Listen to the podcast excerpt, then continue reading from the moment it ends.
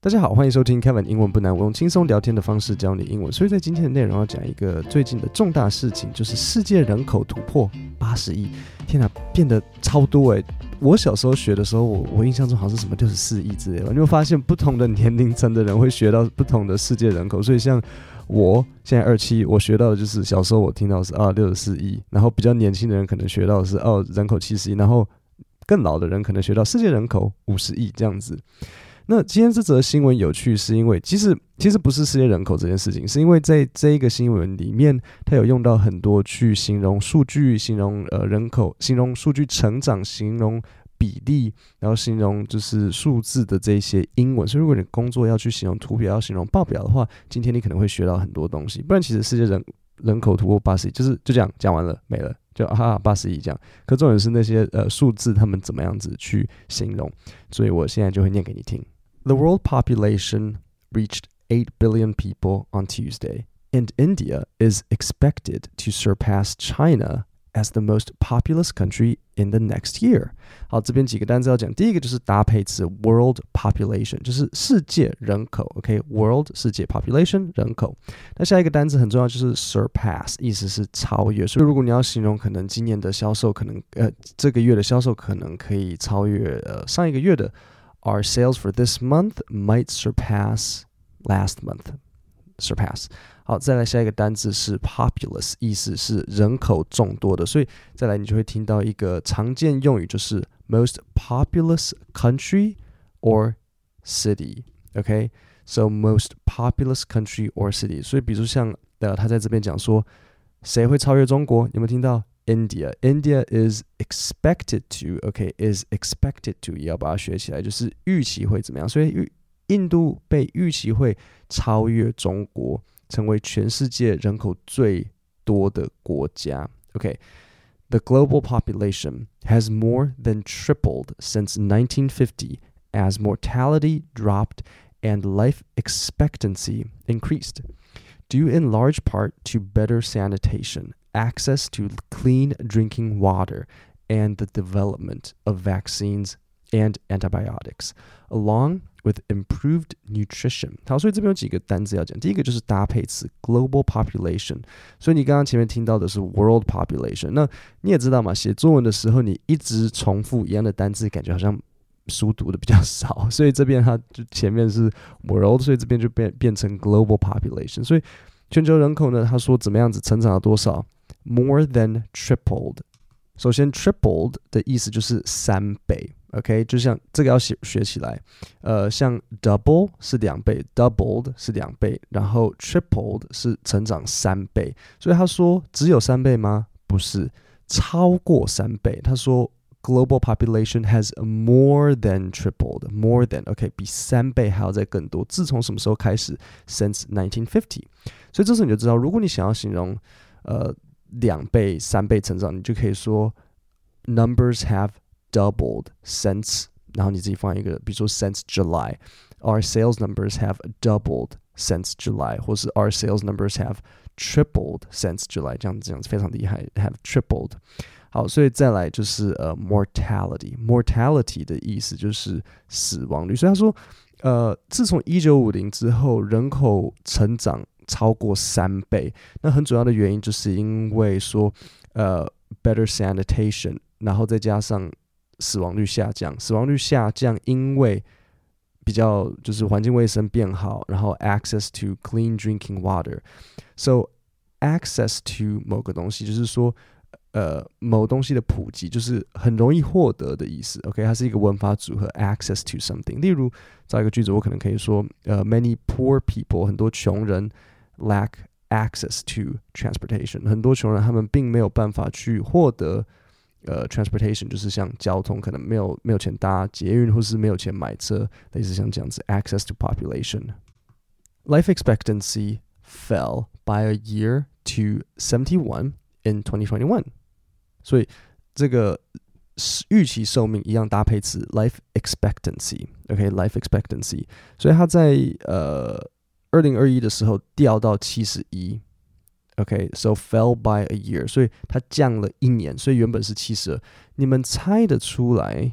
嗯二零二一发生了什么事情，害全球人类寿命的预预期寿命减少了一年？嗯，有没有一个什么全世界共同性的大灾难啊？就是这个新冠肺炎。对，So due in large part to the effects of the COVID-19 pandemic。好，这边有一个片语要讲，所以你们很多人应该都知道 due to 这个介系词嘛，就是 due to the bad traffic。嗯，I was late，类似像这样子，就是由于什么什么。好，那我现在要教你一个片语，就是 in large part，in 就是呃 in large 就是很大那个，所以 in large part 的意思就是 主要 mainly，所以你这边听到他说 due in large part to，他就是把 due to 拆开，然后中间塞 in large part，所以 due in large part to，对，有没有很难？因为如果你不知道那个 due to 那个 do 跟那个，你以为那个 to 是配合 in large part to，没有，它其实是呃 due to，然后中间塞 in large part to，所以它的意思是主要因为，对，有点难。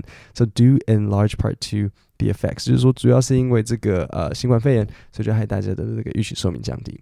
Although humanity is larger than it has ever been, the world population is now growing at its slowest rate since 1950 as families have fewer children. The population is expected to peak at 10.4 billion in the 2080s and remain at that level into the 2100s. 好，这里有几个非常好的形容数据和报表的常见句。第一个就是 growing at its slowest rate。rate 是速率，所以 growing at its slowest rate 是以最缓慢的速度在成长。所以新闻就讲说，虽然现在的人口是有史以来最多的，但是这个成长是呃，是有史以来最慢的，因为自从一九五零之后，家庭他们生的小孩就变少了。那下一个要讲的就是 to peak at，so peak 的意思是像山山顶。那在这边 to peak 它的意思，它会变成一个动词，那意思就是说到达最高点。所以他说 the population is expected to peak at ten point four billion。in the 2080s，就是说人口呃会人口被预期会到达高峰，在二零八零年，应该说二对二零八零年会到达呃一百亿左右的人口，嗯，一百亿，对，所以 to peak at，所以比如说造个句，the stock market 股呃股股市 is expected to peak after Christmas，股市预期会在呃，圣诞节之后到达最高点。OK，so、to peak at somewhere，所以你在形容的时候，你就可以说，呃、numbers peaked。比如说你在回顾以前发生的事情，就说 numbers peaked around July，然后然后 and then 呃、uh, begin to decrease after August。那再来最后一个句子是 remain at that level，所以他就说在二零八零年会到达最高点，然后接着就会维持在那个水平。他就说 remain at that level in the twenty one hundreds。the two most populous regions of the world in 2022 were South and East Asia, and China and India accounted for the majority of people in these regions at 1.4 billion each. Though China has more people than any country in the world, its population will start declining as early as 2023 and India will surpass it. Oh，所以之后全世界人口最多的国家就会变，就不再会是中国了，就会是印度。好，所以这边有一个片语动词，就是 to account for something。account for something 就是组成某东西的总和。所以，比如说他这边讲说，China and India， 中国和印度 accounted for the majority of people in these regions，就是说人口最多的区域就是呃这个南亚 （South Asia），亚洲的南南亚嘛，就是像印度，还有东亚，就是像中国、台湾这边。那他就在讲说，accounted for 就是中国、印度，他们组成了绝大多数的亚洲区域的这个人口。那我再造一个 account for 的句子，比如说像我们可能可以说 Saudi Arabia，沙特阿拉伯 accounts for sixteen percent of the world's oil exports。OK，他们组成。呃，全世界百分之十六的石油出产。OK，然后再来最后一个单词是 surpass，意思是超越。The goal amount of five thousand was surpassed and still going。所以我们五千块钱的目标已经到达了， 也超越了，而且持续在增加。好，那我现在重新念一次这一段给你。The world population reached 8 billion people on Tuesday, and India is expected to surpass China as the most populous country in the next year. The global population has more than tripled since 1950 as mortality dropped and life expectancy increased, due in large part to better sanitation, access to clean drinking water, and the development of vaccines and antibiotics, along with improved nutrition. Life expectancy fell by a year to 71 in 2021, due in large part to the effects of the COVID 19 pandemic. Although humanity is larger than it has ever been, the world population is now growing at its slowest rate since 1950 as families have fewer children. The population is expected to peak at 10.4 billion in the 2080s and remain at that level into the 2100s. The two most populous regions of the world in 2022 were South and East Asia, and China and India accounted for the majority of people in these regions at 1.4 billion each. Though China has more people than any country in the world, its population will start declining as early as 2023, and India will surpass it. 各位，我们今天的 podcast 就讲到这边。那点 podcast 下面的连接，输入姓名和 email，我就会寄免费的 email 电子报到你的信箱，帮你整理这些 podcast 的字稿。我刚刚我讲到的这些呃惯用语、常见句，还有片语动词。然后我还会提供你一则国际新闻，让你知道最近发生了什么事情。如果你看一看不喜欢，随时自己取消订阅。各位，我们今天的节目就讲到这边，我们下礼拜三见，谢谢大家。